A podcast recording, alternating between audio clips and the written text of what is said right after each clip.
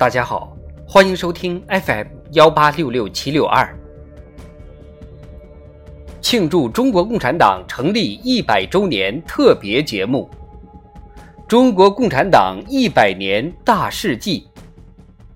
一九二二年，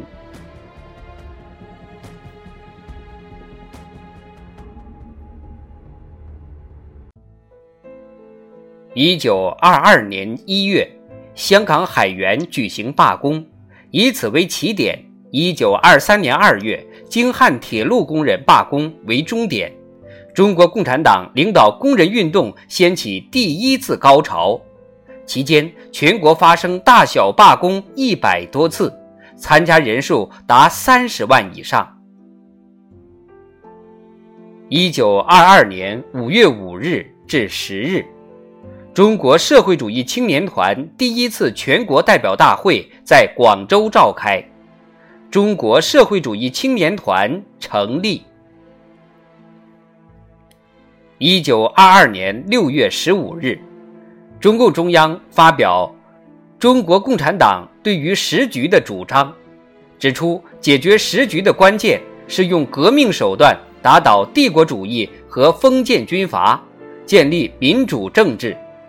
这是中国共产党第一次向社会各界公开自己的政治主张。一九二二年七月十六日至二十三日。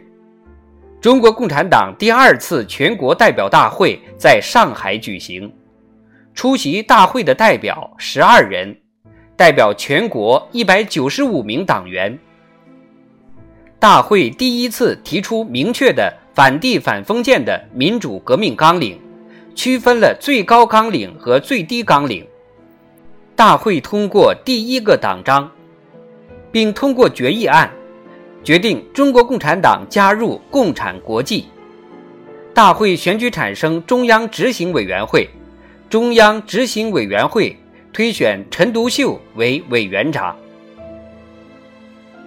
一九二二年九月十三日，中共中央机关报《向导周报》创刊。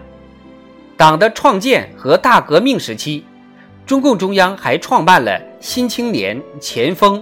中国共产党党报等刊物。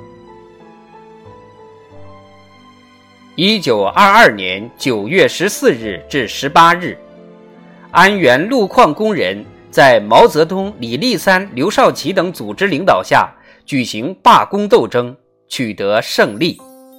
罢工之前成立的安源路矿工人俱乐部得到巩固和发展。